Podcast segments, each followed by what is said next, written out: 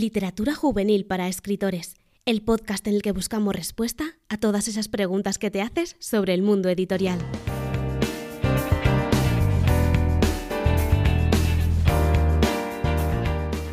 Gemma Bonin es la autora de las obras La Dama y el Dragón, La Biología Arena Roja, Lo que el bosque esconde, La Biología Legado de Reyes, El Jardín de Hierro, Estrellas Errantes y Reflejos de Charlotte.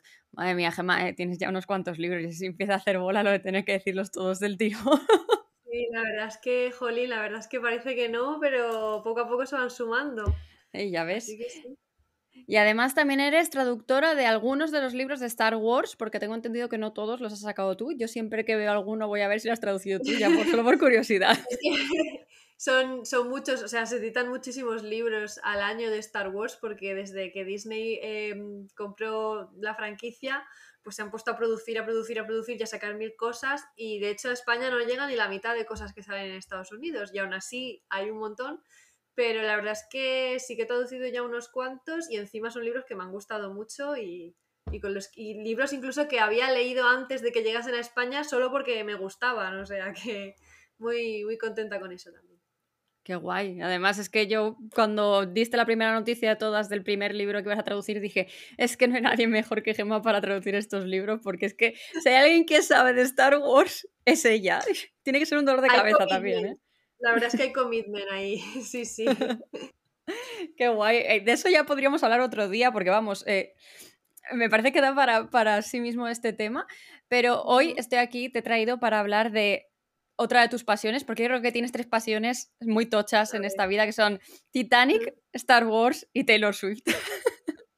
Sí, la verdad es que le dedico muchas horas de pensamiento a esas tres cosas. Se le podría añadir una reciente que es la Segunda Guerra Mundial, pero esa está todavía, o sea, esa no, no ha ocupado tanto espacio de mi vida porque ya os digo que es más reciente. Pero sí, sí. Yo o sea que, que, Avalancha viene también de la Segunda Guerra Mundial a partir de ahora. Yo encantada, lo tengo que decir. ¿eh? Sí, no, ya desde que hice el TFG sobre eso, ya me, me ya cortocircuité y ya perjudicada para el resto de mi vida. Pues nada, bienvenida al club. la Segunda Guerra Mundial. Eh, y bueno, eh, Gemma, que no te he preguntado, ¿cómo estás? que ya he entrado ahí directamente pues a, saco. Todo, bien, la verdad. Muy bien, escribiendo, traduciendo, llorando con Taylor Swift, que es lo que vamos a hacer hoy. Eh, todo bien. A ver, eso vamos a ver cómo, cómo, cómo enfocamos este podcast porque es muy interesante, la verdad. Pero antes de entrar en el meollo, te voy a preguntar, ¿qué estás leyendo ahora ¿Y qué libro juvenil nos recomiendas esta semana? Vale, pues ahora mismo estoy leyendo una novela eh, sobre la Francia ocupada durante la Segunda Guerra Mundial, eh, plot twist, que se llama Liberación y es de, es de dos autores, un hombre y una mujer, cuyo seudónimo cuando, cuando trabajan juntos es Imogen Kelly o algo así, Imogen Kelly, bueno, no sé, lo, es que no me, no me, he quedado con el nombre. Pero bueno, lo edita, lo edita Planeta y es un libro conclusivo que además está basado en una figura real de una espía eh, de los aliados en Francia. Muy interesante. ¿Y qué libro juvenil recomendaría? Uf, está, cuidado, ¿eh? Porque es que llevo sin leer juvenil un montón de tiempo. A ver, no sé, yo es que siempre recomiendo a Victoria Álvarez porque me encanta. Es que genuinamente me gusta muchísimo. Aunque es curioso porque sus novelas que más me gustan no son las juveniles, son, es la trilogía de Dreaming Spires, pero en realidad, en realidad es un tipo de novela que está un poco ahí en el límite, ¿no? Así que, no sé, si me lo permites, esas novelas que yo creo que como además está conectado con la saga de Elena Lennox, yo creo que pueden ser juveniles. Te lo dejo pasar porque a mí también me flipa esa trilogía, así que. Vale, es que te lo prometo. O sea, yo me la fui leyendo a medida que iba saliendo y tal. Em, y es que, uff, la gocé muchísimo. Eran libros de estos que, esperas a que salgan, ¿sabes? Estás ahí, Dios mío, mañana sale, voy corriendo a la librería para comprarlo porque necesito seguir. Y, y son unos libros muy chulos que están un poco como eclipsados por el resto de la obra de, Victoria, todo lo que vino después de Elena Lennox, ahora con Gallatra y tal, pero esos tres, esa trilogía es Chef Kiss. Así que va a ser esa mi recomendación. Maravilloso. Además, me hace mucha gracia cuando la gente le pregunta, oye, ¿algún libro de cómo se conocieron los padres de Elena Lennox? En otro Y ya, hay una trilogía entera, toma, para ti. Disfrútala. Es que sí, pero imagínate la alegría. O sea, tú imagínate ser fan de Elena Lennox, eh, ir a la autora a decirle, oye, por favor, ¿te has planteado hacer algún relato, algún libro, algo de los padres de Elena? Y que de repente te conteste, hay una trilogía entera. O sea, tú imagínate la alegría en ese momento. Yo estaría living, pero. Total. Pero sí, sí, que ahí están y que son muy buenos libros. Es que a mí me encantaron. Totalmente. Así que bueno, pues nada, Victoria aquí recomendada como, eh, como buena escritora que es. Y ahora sí que vamos a centrarnos en el tema de, Taylor Swift porque creo que vamos a crujirnos la espalda porque me da la sensación que vas a hablar mucho. y yo encantada de que, de que hables porque bueno, entre otras cosas yo te traigo porque analizando las estadísticas de Spotify me sale que Taylor Swift es la artista que más escuchan mis oyentes.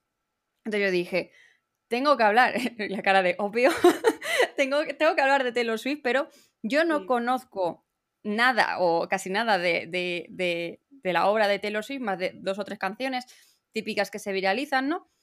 Y digo, ¿a quién puedo traer para hablar de esto? Y pues nada, ahí como está en tu top 3 de, de, temas recurrentes, os dije, Ángel, me hay que traerla. Porque si algo me flipa de, Taylor Swift es eh, esa facilidad que tiene de, de crear historias, porque no solo que digas, te canto una, canción y ya está, sino que te compone historias completas de inicio a fin, que incluso tengo entendida que también se van uniendo entre canciones alguna que otra. Entonces, eh, ¿qué podemos aprender de Taylor para escribir acerca de plasmar sentimientos sobre el papel? Porque sobre todo lo que veo es eso, tema amoríos, rupturas, eh, conocerse, conocer de un, de un, principio a fin. Está sacando una libreta muy grande. es que tengo chuletas porque son demasiadas cosas. Vale, pues ahí, empieza. A ver, a ver, Taylor Swift. Em, ella, para empezar, es una persona muy literaria, ¿vale? O sea, ella tiene talento para la escritura, no es solo em, músico, porque ella entiende de música y toca la guitarra y toca el piano y demás, sino que también tiene una, intuición muy fuerte para con la lengua y lo que se puede hacer con el lenguaje. Es cierto que para nosotros que somos hispanohablantes hay ahí una especie de barrera lingüística, ¿no? Porque aunque sepas inglés, eh, la forma en la que entiendes las cosas no es tan Mm, digamos, no está tan pulida ni, tan bien filtrada como si fuéramos angloparlantes. Eh, sobre todo en los casos en los que el autor utiliza eh, tanta retórica, tanta metáfora y tanto lenguaje que si no controlas muchísimo del idioma puede parecer un poco confuso porque a veces pues también hay idioms que tú crees que está diciendo una cosa, pero en realidad en inglés esto significa otra cosa. Entonces es un poco más complejo, pero si tú eh, indagas en, las cosas que está diciendo y en el mensaje, ves que ella tiene eh, una capacidad muy fuerte para evocar cosas en general. Ella tira mucho, ella tiene dos recursos eh, esenciales. El primero son las metáforas. Ella utiliza muchísimas metáforas para todo y además lo hace de una manera que ella usa metáforas porque es sincera. ¿Qué quiero decir con esto? Que si ella, por ejemplo, te dice, mm, si ella quiere explicar, me quisiste, pero yo no te correspondí, ella tiene una frase en una canción que dice, eh, me diste rosas y yo las dejé morir ahí. Que ahí lo que está diciendo es eso, me quisiste, yo no te correspondí. Pero al decir, me diste rosas y las dejé morir ahí, está diciendo mucho más que me quisiste y no te correspondí, porque eso es como, vale, uno me quiere, yo no le correspondo. ahí queda el mensaje. Pero me diste rosas y yo las dejé morir es, las rosas simbolizan el amor de esa persona como algo valioso. Porque las rosas tienen ya de por sí una connotación positiva, de algo bonito, de algo hermoso. Y luego, yo la dejé morir ahí, el verbo dejar, como abandono, morir como algo con, una connotación negativa, Por lo tanto, lo que tú infieres de esa frase cuando la oyes no es solo, jolín, pues le quisieron y ella no les correspondió, es le quisieron y, y ella se siente mal por no haberle correspondido, o sea, se siente culpable, ella habría querido eh, cuidar esas rosas y que no murieran, porque te lo está plasmando de una manera que dices, jolín, qué triste, no es simplemente un, ay, no te correspondo, es un, hay rosas marchitándose ahí con lo bonitas que son. Entonces, em, es la parte metafórica, tiene un montón, pero muchísimas metáforas, y luego una parte visual, las une mucho, ella es muy visual, tira mucho de imágenes. Eh, tira mucho de conceptos que a ella le gustan mucho, que son los colores, por un lado, todo en el álbum Red, que se llama Red, pues tiene una canción que es la que da nombre al álbum, en la que habla de los distintos estadios de su relación en función a qué colores los asocia. Quererte era rojo, eh, perderte fue gris, echarte de menos es azul. También importante tener en cuenta que el verbo azul en inglés, la expresión I'm blue, significa estoy triste. Entonces, eso es una asociación que está mucho más presente eh, en la anglosfera que, fuera de ella. Pero bueno, que ella coge ese, convencionalismo que ya existe en su contexto mm, angloparlante y lo refuerza muchísimo porque el azul es algo a lo que recurre eh, a lo largo de toda su discografía en un montón de ocasiones para hablar de, de tristeza. Tiene otra canción en la que dice, Em, no quiero ningún tono de azul que no seas tú, como diciendo, eh, si tengo que estar triste, que sea por ti, ¿sabes? Yo no estoy triste por ninguna otra persona, tiene que ser por ti. Entonces, em, los colores, bueno, lo de red, por ejemplo, también, de cuando te quería era rojo, Luego ella misma entiende que ahí estaba equivocada porque eso habla de una relación que tuvo hace muchos años y que no acabó bien. Y ahora que está con el que es el hombre de su vida, con el que se va a casar y el padre de sus hijos, que llevan ya seis años, pues tiene otra canción de hace tres años en la que dice, yo una vez pensé que el amor era rojo, pero ahora me he dado cuenta de que es dorado. Y el oh. dorado también es un color que asocia mucho como a la perfección y tiene una canción que se llama Gold Rush, que vendría a ser así, la traducción es fiebre del oro, digamos, que también habla de lo perfecto que es su novio, tiene un verso en el que es un, este ya sí que es un verso de una canción inventada, o sea, lo que cuenta en ella no le ha pasado, pero utiliza otra vez ese recurso del dorado para hablar de, jo, este chico, esto es, e, este es el de real one, ¿sabes? Y lo que dice es em, algo así como tu tacto de Rey Midas en la puerta del coche. Lo que quiere decir es, lo amable que eres que me abres la puerta del coche, o sea, lo dispuesto, lo dedicado, tal. Y bueno, como sabemos, el rey Midas todo lo que tocaba lo convertía en oro. Entonces, esa es otra asociación que se hace con el dorado como algo em, como lo superior, ¿no? Así que el tema de los colores es una cosa que ella utiliza bastante también. Y luego, el recurso estrella de Taylor Swift, que aparece en todos los álbumes menos en uno, que es el concepto o la idea de bailar. Cuando Taylor Swift habla de bailar, no está hablando de bailar, está hablando de querer, de amar. Y de hecho eh, es algo que aparece en muchísimas, eh, muchísimas letras. Tiene un título que se titula mm, Dancing with Our Hands Tied, que vendría a ser algo así como bailando cogidos de la mano que habla de cuando empezó a salir con este chico, con Joe, que es el amor de su vida.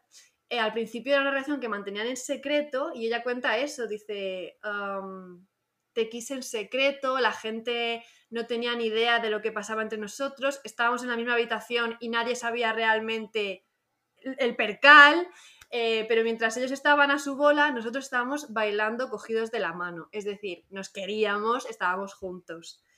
Em, luego tiene otro, para el desamor tiene otro verso que dice, no quiero bailar si no es contigo, que es como, mira, me has roto el corazón y hemos roto, y yo no quiero volver a enamorarme ni volver a tener eh, una narrativa romántica si no es contigo. Tiene otra que es, eh, yo estaba bailando y de repente la música se paró, que esta es una canción en la que habla de, una separación muy muy fuerte en la que él le deja a ella.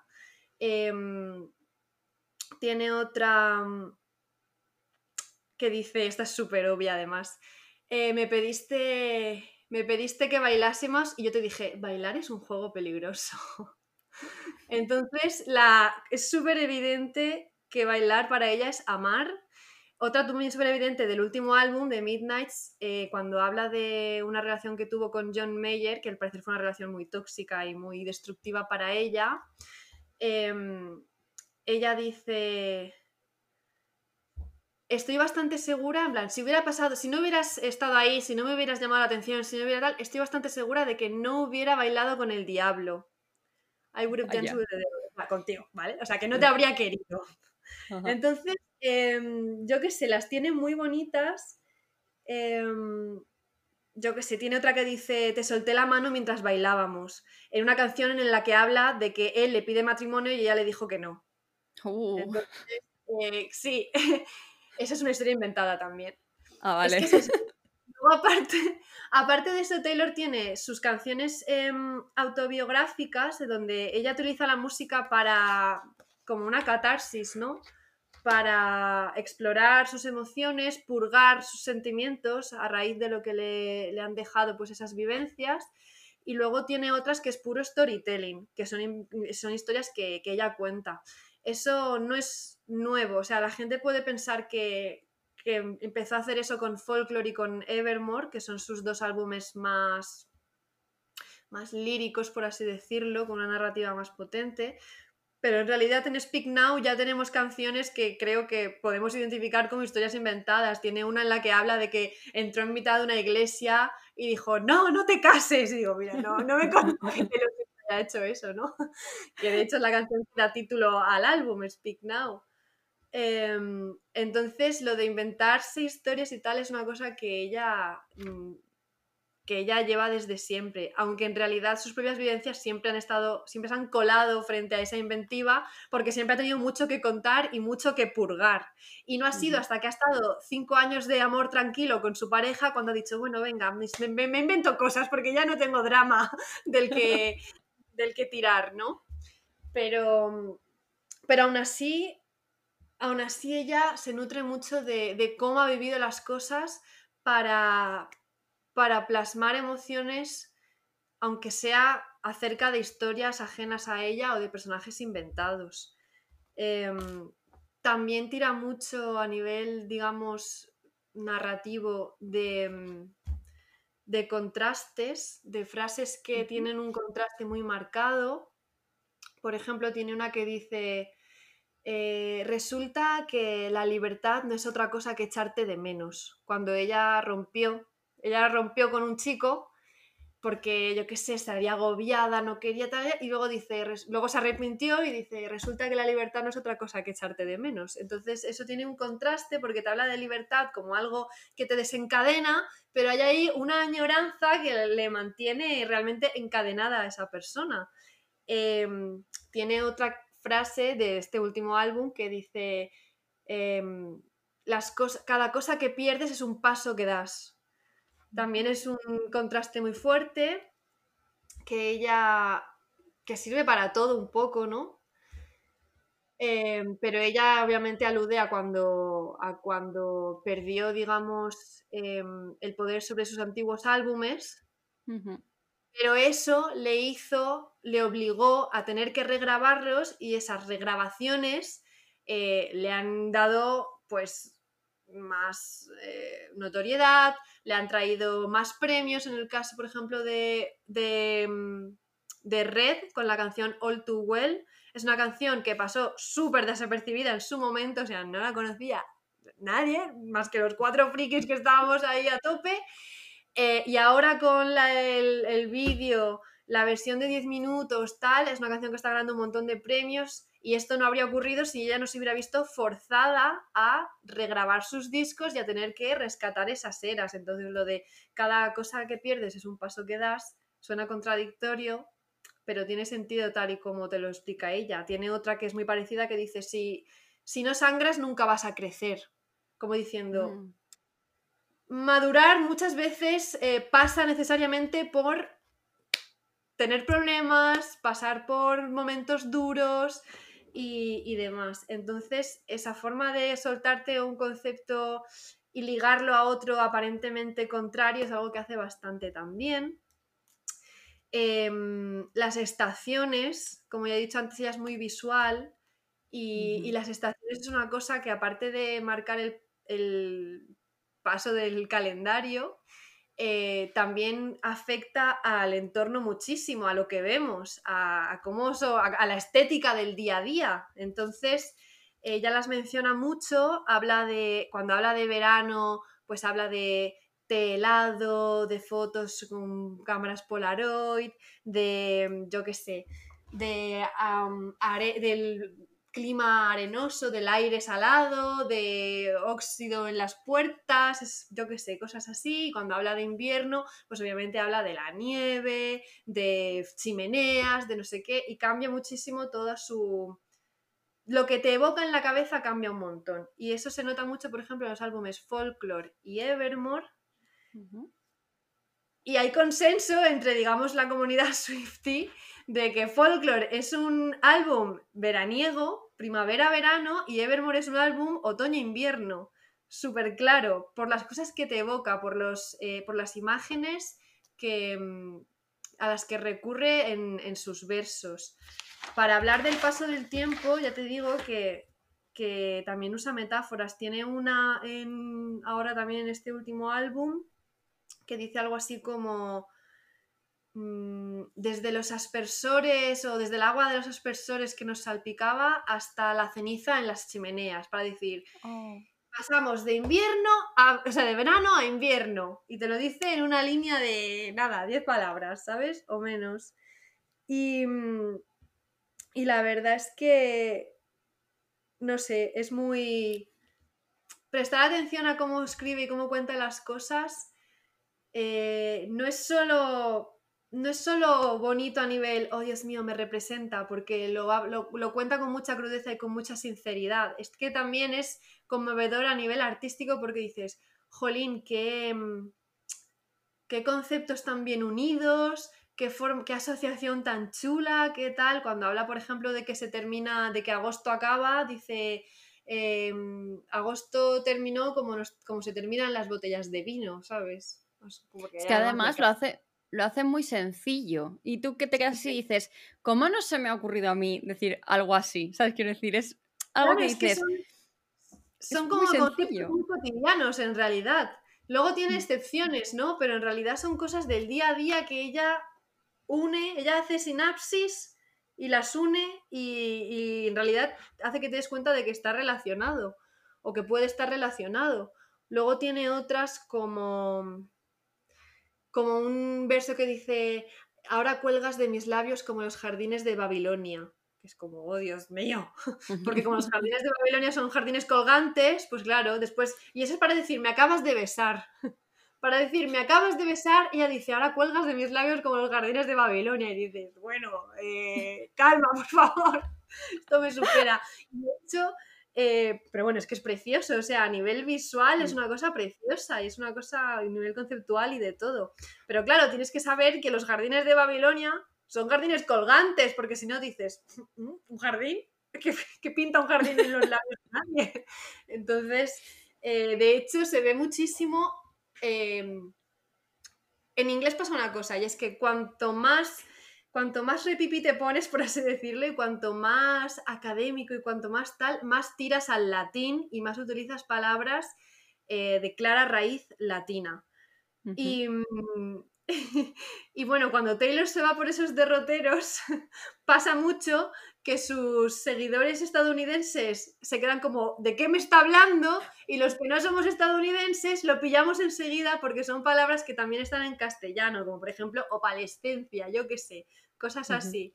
Entonces, em, es cierto que en Europa y sobre todo en los países em, de tradición o de contexto, vamos a decir, latino, y pues Italia, eh, Portugal, España, hay un. O sea, hay, hay una presencia muy notable em, de la tradición clásica en el día a día, ya sea por expresión a la hora de hablar. El otro día, por ejemplo, comentaba lo de Es que cuando alguien se enfada en español decimos, se ha puesto hecha un basilisco, ¿sabes? Y eso es grecorromano total. Entonces, es una cosa que está muy presente en, nuestra, en, el habla, en el habla de estos países. Y, cuando. Y entonces nosotros tenemos como. Estamos más familiarizados, digamos, con ciertas eh, cosas, ciertos mitos. El mito, por ejemplo, del rey Midas, eh, los jardines de Babilonia, que es una de las eh, siete maravillas del mundo clásico, mm, son cosas que igual nos quedan un poco más cercanas que a los estadounidenses. Y cuando Taylor va por ahí, en, Twitter se ven muchas discusiones sobre eso y te ves a, a Swifties, pues españoles o italianos o franceses, en plan, nosotros lo hemos pillado, en plan, y, vosotros estáis aquí como pollos sin cabeza diciendo, ¿qué ha querido decir con esto? es muy gracioso, la verdad. Em, pero es que ella es muy lectora, entonces tiene muchos recursos y mucho, mucho bagaje para hablar de muchas cosas utilizando distintos recursos. Em, se ve, bueno, es que ella tiene un, circula por ahí un poema que escribió con nueve años, muy, muy cute, la verdad, pero que ganó un concurso ya en su, no sé si en su colegio, en el estado en el que estuviera, no lo sé, pero que a ella siempre le ha gustado mucho escribir y poner en palabras lo que piensa y lo que siente, y eso se nota. Y alguien que tiene esa inclinación, irremediablemente en la mayoría de los casos va a ser alguien lector. y, y ella se nutre mucho de eso. De hecho, ahora eh, una película que salió este año, la de La chica salvaje.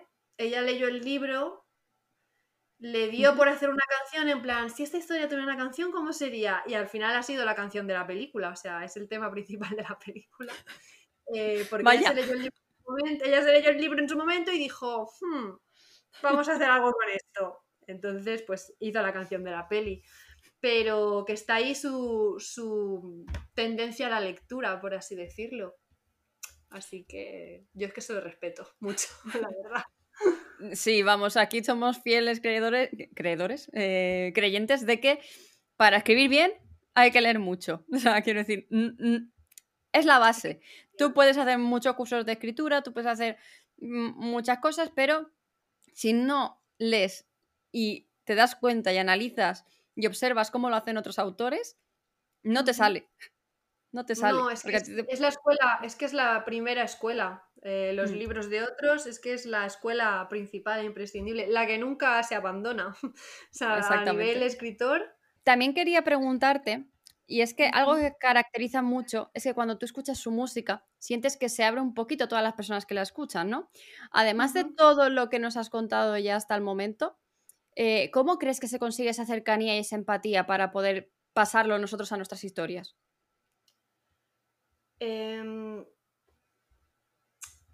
creo que ella, a ver, creo que es muy inteligente utilizar lo de las metáforas, lo que he explicado al principio de si tú dices eh, me querías y yo no te correspondí, en realidad estás siendo mucho, mucho más críptico y estás contando mucho menos que si dices me diste rosas y yo las dejé morir ahí. Porque está, no hay, o sea, la primera opción es una opción mucho más em, sencilla, no, no, no, tiene mucha más miga más allá de eso, y en la segunda sí que te da a entender cómo se siente ella al respecto, cómo, cómo lleva ella el no haberle correspondido y que lo percibe como algo negativo e indeseable. Entonces, cuando ella canta y utiliza tantas metáforas para explicar lo que siente, Em, le da tantos matices y abre tanto el abanico que, em, que tú que tú sientes que te sientes conectar con eso en más, o sea, lo, sientes con más fuerza en el sentido de que eh, te puedes... Tú, te ves en ese momento, ¿no? O sea, tú te puedes rellenar la historia.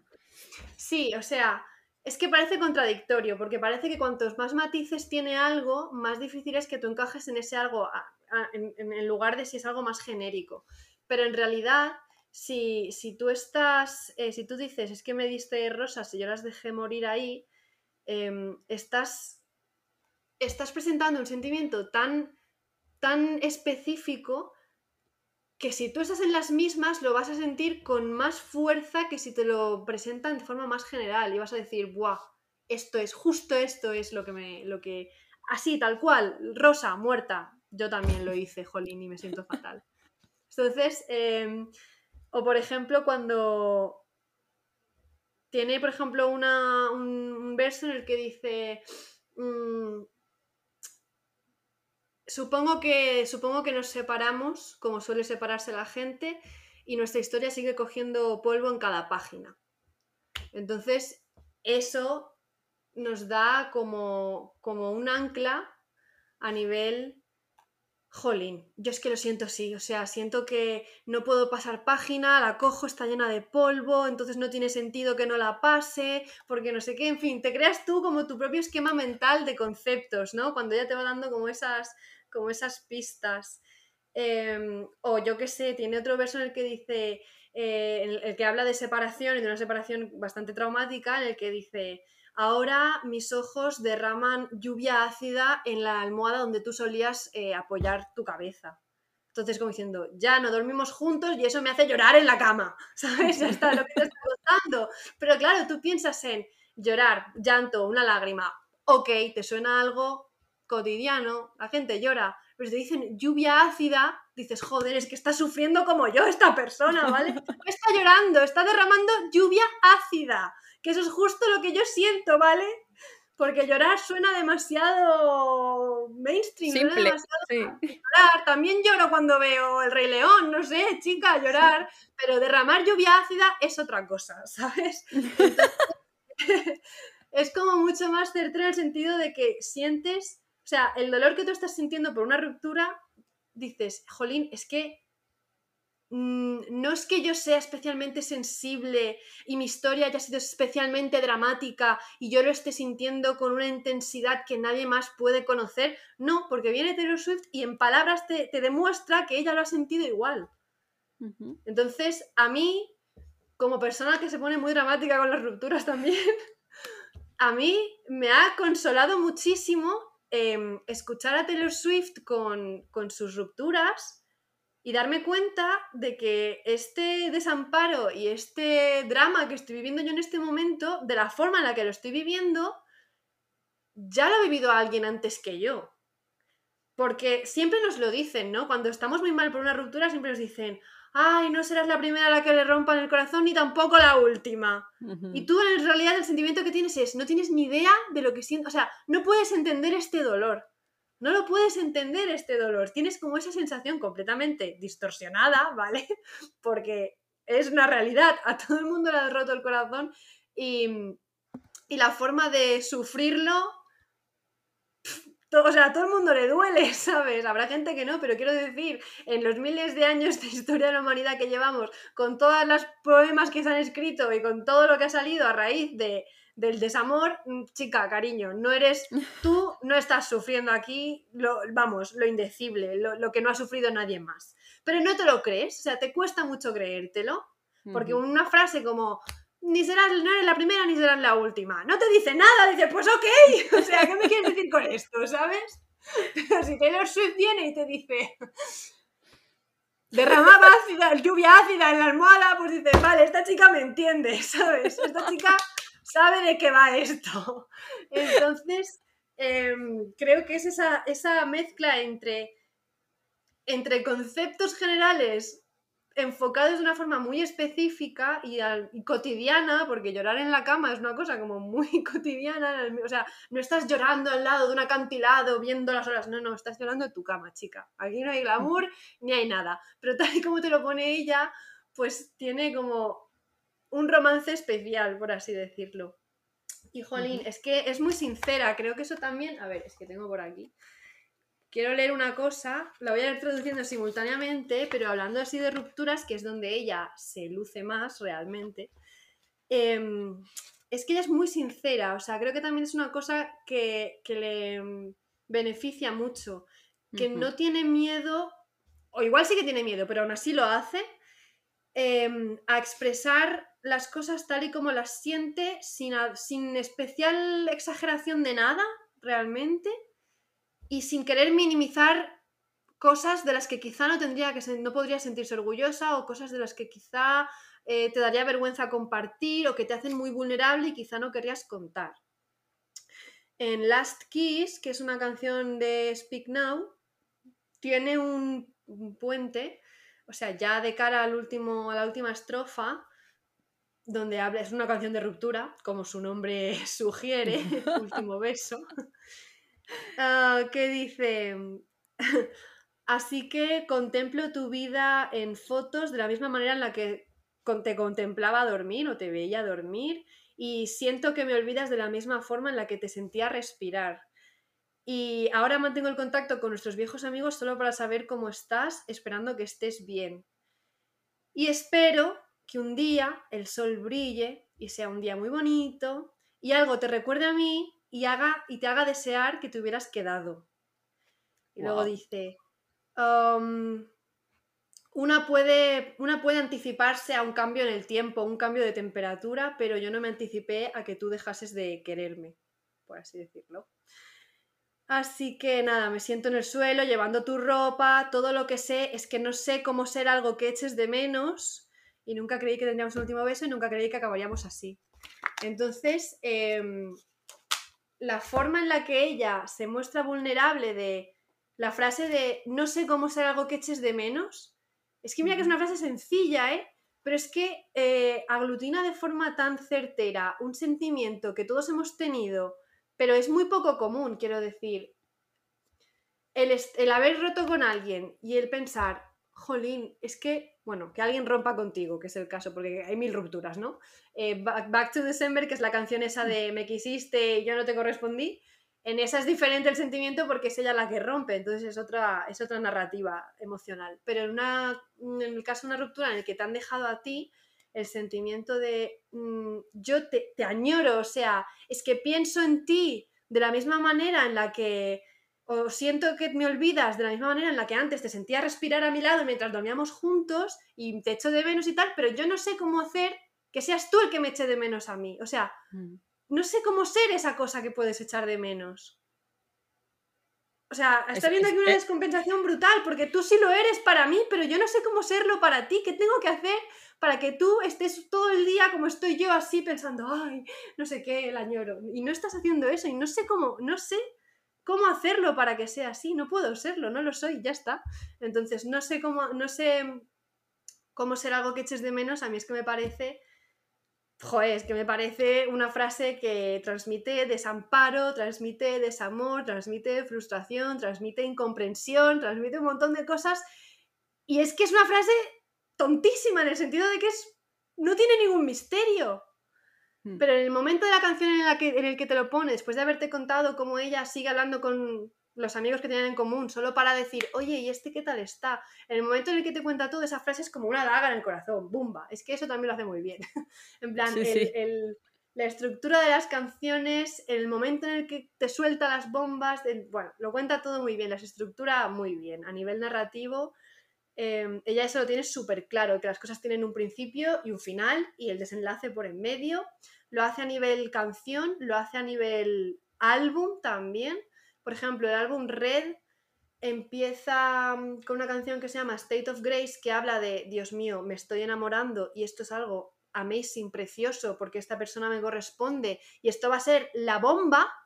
Luego, en ese mismo álbum, te hace un viaje de la leche por una relación súper tortuosa, que es la que empieza tan guay, con, que, es es el álbum de All Too Well, eh, por unas rupturas, por, por remordimientos, por culpabilidades, por relaciones que no consigues dejar atrás por tal, te hace todo ese repaso de esa relación tan tortuosa y acaba luego con una canción que se llama Begin Again, que básicamente habla de, mira, han sido ocho meses infernales en los que yo he estado pensando, chica, el amor siempre acaba, esto es una mierda, pero ahora de repente te he conocido, me invitas a tomar un café, me hablas de James Taylor, que es uno de mis cantantes favoritos, y oye, que esto está volviendo a empezar. En plan, esta movida del amor, que yo pensaba que ya caput para siempre es todo terrible, está volviendo a empezar. Y así es como acaba el álbum Red, o sea, y es claramente, o sea, la evolución de, lo que te cuenta ese álbum tiene, O sea, no es casual, ¿sabes? Que la última canción del álbum sea Begin Again y la primera sea State of Grace. Es todo, está todo bien pensado. Y, y luego tiene canciones donde eso es súper, muy obvio. O sea, siempre te habla de así empiezan las cosas, así han terminado. O así empezaron, así acabaron. O así están ahora. Porque, no sé. A ver, ella dijo una vez que nunca ah, escribe canciones eh, sobre chicos con los que alberga alguna esperanza de volver o con los que crea que la historia no está acabada. O sea, ya cuando escribe y publica un, canciones sobre parejas es porque esa historia ya está finiquita. Cerrada. Pero claro, desde que como lleva seis años con el mismo, pues esa historia sigue en marcha realmente.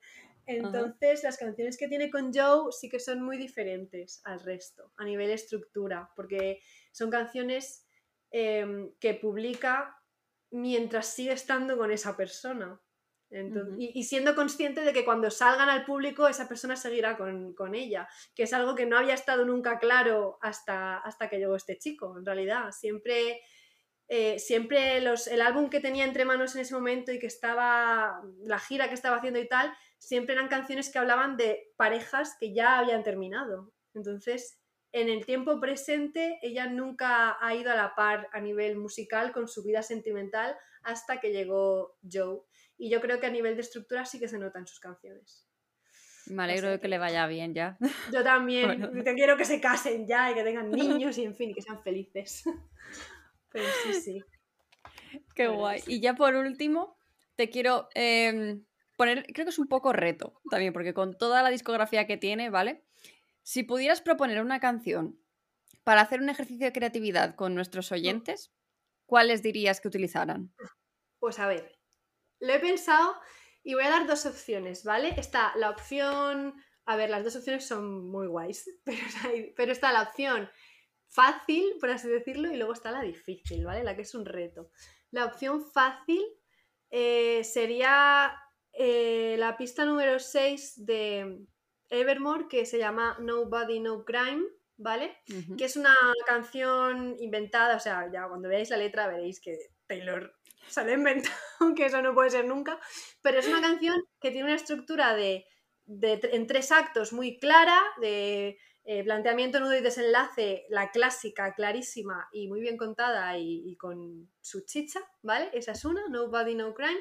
Y luego está la trilogía de Folklore, que son tres canciones que están conectadas entre sí, que cuentan la misma historia desde tres perspectivas diferentes, con tres personajes. Las canciones son Cardigan, Betty y August. Y mm, a ver, ahora que os digo que están conectadas, veréis enseguida rápidamente qué es lo que cuenta Em, la historia, quién es quién y tal, pero eh, realmente no es una cosa súper obvia. Quiero decir, yo la primera escucha de folklore no me pispé. Yo fue a raíz de varias escuchas que dije, a mí me está, y en realidad fue por una cuestión de, de, lo que me evocaba, o sea, las imágenes que me estaba metiendo en la cabeza eran muy similares porque utilizan recursos comunes en todas que si los adoquines de la calle, que si el porche de tu casa, que si la luz de las farolas en verano. Yo dije, uy, aquí me está. En plan, yo cada vez que me habla, cada vez que escucho estas canciones y me imagino lo que están contando, me lo estoy imaginando en el mismo barrio o es cosa mía, porque yo estoy viendo aquí y resultó. Y entonces prestas atención a ello y además, y sí, claramente, o sea, claramente es la misma historia. Eso está mega confirmado ya. Pero es muy guay, es muy, es muy interesante. O sea, es muy interesante coger las tres canciones y leerlas las tres y decir, oh, oh, I see now. Ya veo lo que, lo que se está cociendo aquí. Así que esas son mis, mis recomendaciones. Vale. Yo me, entrado, me han entrado ganas hasta a mí de hacer un ejercicio con esas canciones, así que creo que yo me voy a unir al reto. ¿eh? es muy chulo, pero es que además es tan, está tan, tan pensado y es tan a propósito que hay una hay una cosa que pasa en, la historia que cuentan estas canciones. Hay una cosa, ¿vale? Que hacen unos personajes, una cosa concreta, que se, que se cuenta en dos canciones de formas diferentes, pero en el momento en el que se cuenta es el mismo minuto. En la canción número uno es el minuto 1.47 y en la número dos es el 1.47 también. Joder, tía, está que lo tiene todo medido. Está, es que está loca. Pero. pero Cerebro cósmico, madre mía. fijaos, fijaos, porque, porque sí. La pista general, que, que yo fui un poco lenta y no, no presté atención, es que hay un nombre que se repite en las canciones. Entonces dices, "Hmm, mismo personaje. Pero yo lo recomiendo mucho porque es muy, es muy, muy chulo, la verdad. O sea que a ti también te recomiendo que las escuches y estés atenta a, los, a la letra y digas a ver qué, qué me quiere contar aquí esta mujer. Porque está Hombre, muy guay. yo después de, este, después de este episodio ya me ha quedado claro por qué os gusta tanto en general, porque es una artista que gusta tanto, que os tiene tan obsesionada, porque yo, claro, yo veo el fanatismo desde fuera, ¿no? O sea, el decir, cada vez que sale una canción, un álbum, estáis ahí buscando pistas, el no sé qué, no loca. sé cuánto. Y yo, ¿pero qué está pasando aquí? Yo escucho la canción y digo, es bonita, dice cosas guays, ¿sabes? Ves el videoclip además, yo digo, vamos a ver también el videoclip, porque también son obras que dices, joder, se, se nota, ¿sabes? Veo luego los análisis de esos videoclips porque digo, no me he enterado de una mierda lo que me está diciendo, ¿sabes? Pero, pero- que- es que pero tela. musical, o sea, a nivel musical, vamos a decir, a nivel sonoro. A ver, a mí me encanta, ¿vale? Porque es mi tipo de música completamente. A mí el country me ha gustado siempre. Yo la conocí cuando estaba aún en su época country y yo ya la vi y dije. Amor a primera vista, me he enamorado. Yo la vi por primera vez en la peli de Hannah Montana, ¿vale? O sea, nos Sí. vamos de que era el año 2009. Y yo te prometo, y hay testigos, que yo salí de la peli diciendo, sí, sí, Hannah Montana, muy bien. ¿Quién era esa moza? Rubia de... de- ¿Quién era? ¿Quién era? Porque me he quedado, o sea, es que ese tipo de música es que es literalmente my kind of shit. Pero bueno, eso es bastante subjetivo, porque cada persona tiene sus gustos, sus géneros, musicalmente hablando, pues ya ves, ¿no? Y, y tampoco es una cosa que la oigas y a lo mejor digas, oh Dios mío, musicalmente está Mozart revolviéndose en su tumba. Pues no sé, tampoco soy una experta en música, pero a mí me encanta, pero puedo entender que para gente pase desapercibida. Su éxito real, lo que ha hecho que la gente se vuelva loca, es su narrativa. O sea, su- es, es su talento como letrista, principalmente. Es lo que hace, es lo que crea engagement. Porque, porque sí, porque es lo que al final, con los años, a la larga, la gente, lo que es lo que más destaca. Entonces, eh, insisto en que el inglés puede ser una barrera en ese sentido, pero bueno, si consigues sortearla, es que merece muchísimo la pena. Yo aprendo muchísimo de ella. Yo digo abiertamente y sin que me tiemble el pulso que Taylor Swift es mi poeta favorita y lo digo literal, lo digo tal cual, porque si Taylor Swift publicase sus letras en este plan, porque bueno, yo estoy un poco loca y las tengo impresas, ¿vale? Pero si publicase esto fuera un poemario y no tuviera música, nadie dudaría de que esta señora es poeta, nadie dudaría de que, pues mira, un poemario, ¿no? Pero ahora parece que si le pones música de fondo, "Mm, pues ya no es tan literario. Y eso es falso, porque además históricamente eh, la literatura se ha cantado, o sea, los juglares han existido, son una cosa, ¿vale? Están ahí, así que yo lo digo completamente sin ironías, que Taylor Swift es mi poeta favorita y lo, vamos. Y lo digo como filóloga, además, que, que tiene más peso. Así que, A escuchar a Taylor Swift y a leerla, sobre todo. Sobre todo, sobre todo. No, es que si hay alguien que no la escucha porque dice, nada, es que musicalmente tal, pero coge sus letras y cada vez que saca un álbum se pone a leerlas y dice, jo, qué bonito esto tal, re- respecto. O sea, yo a esa persona, yo le doy la aprobación. O sea, digo, vale, te lo compro, te lo compro. Así que sí, sí. Eh, espero que os haya gustado. Me- Es que esto ha sido una diatriba un poco caótica, ¿vale? Porque No es pasa que nada. tantas cosas. Hay que analizar tanto. Tenía aquí mis chuletas y aún así bueno, no, lo he dicho más o menos, más o menos, más o menos pues, he dicho todo lo que quería decir. Pero bueno, que hay mucho, o sea, que realmente podría haber dado mil ejemplos más de metáforas, de storytelling, podría haber dado un montón de ejemplos preciosos, sobre todo de Evermore y Folklore, que son sus álbumes más, pues eso, con más historia, más narrativa. Pero es que, uff, colapso, de verdad. Así que nada. Pues nada, Gemma, muchas gracias. Muchas gracias a ti por venir al podcast, es verdad. O sea, yo me lo he pasado muy bien. No he hablado apenas, te lo has hecho tú sola el podcast. Yo encantada, la verdad. Estaba ahí escuchando. que- Antes de empezar, yo te he dicho, Laura, igual me tienes que meter el freno porque, No pasa nada. me, vengo, me vengo muy arriba, la verdad. Y estoy segura de que también le ha gustado a la gente que nos estaba escuchando. Así que, Bueno. eh, Gemma, solo vengo a decirte, ábrete un podcast de Taylor Swift. No me queda otra cosa que decirte. que termino con el cerebro saliendo humo, ¿eh? De verdad. Porque es que se pone a trabajar muy... O sea, es que tengo como toda su discografía en mi cabeza que luego yo me pregunto. Luego tengo que estudiar un examen de lo que sea, ya no estudio por suerte, ¿no? Pero luego en la carrera o lo que fuera tendría que estudiar eh, lo que fuera, un tema y, vamos, me iba la vida en ello y aún así no lo sacaba. En cambio, tengo una parte de mi cerebro destinada a tener memorizada toda la discografía de esta mujer entonces, cuando hablo con ella, es como que una mano invisible en mi cerebro saca el archivo, saca el cajón de cosas de Taylor Swift y se pone ahí a trastear y a mirar. Y ahora puedo hablar de esto, y ahora puedo hacer una referencia con esto, tal. Y te prometo que acabo, en plan, me sale humo de la cabeza. vale, pues entonces no. Había que intentarlo. y nada más. voy a... invitada para hablar de eso, yo encantada, ¿eh? Vale, vale, pues lo tengo en cuenta para traerte otras veces y hacer la segunda parte, la tercera y las que haga falta. Pues sí, pues sí, porque da, ¿eh? Da. Tú que estás escuchando esto desde tu dispositivo electrónico favorito, te recuerdo que puedes compartir, darle a like, seguir a Gema, empezar a escuchar todas las, las, canciones de Taylor Swift, leer todas sus canciones, eh, seguirnos en Instagram, en Twitter, en redes sociales en general y que tienes contenido de pago gratuito en escritores.com y que nos escuchamos una vez más la semana que viene. Adiós.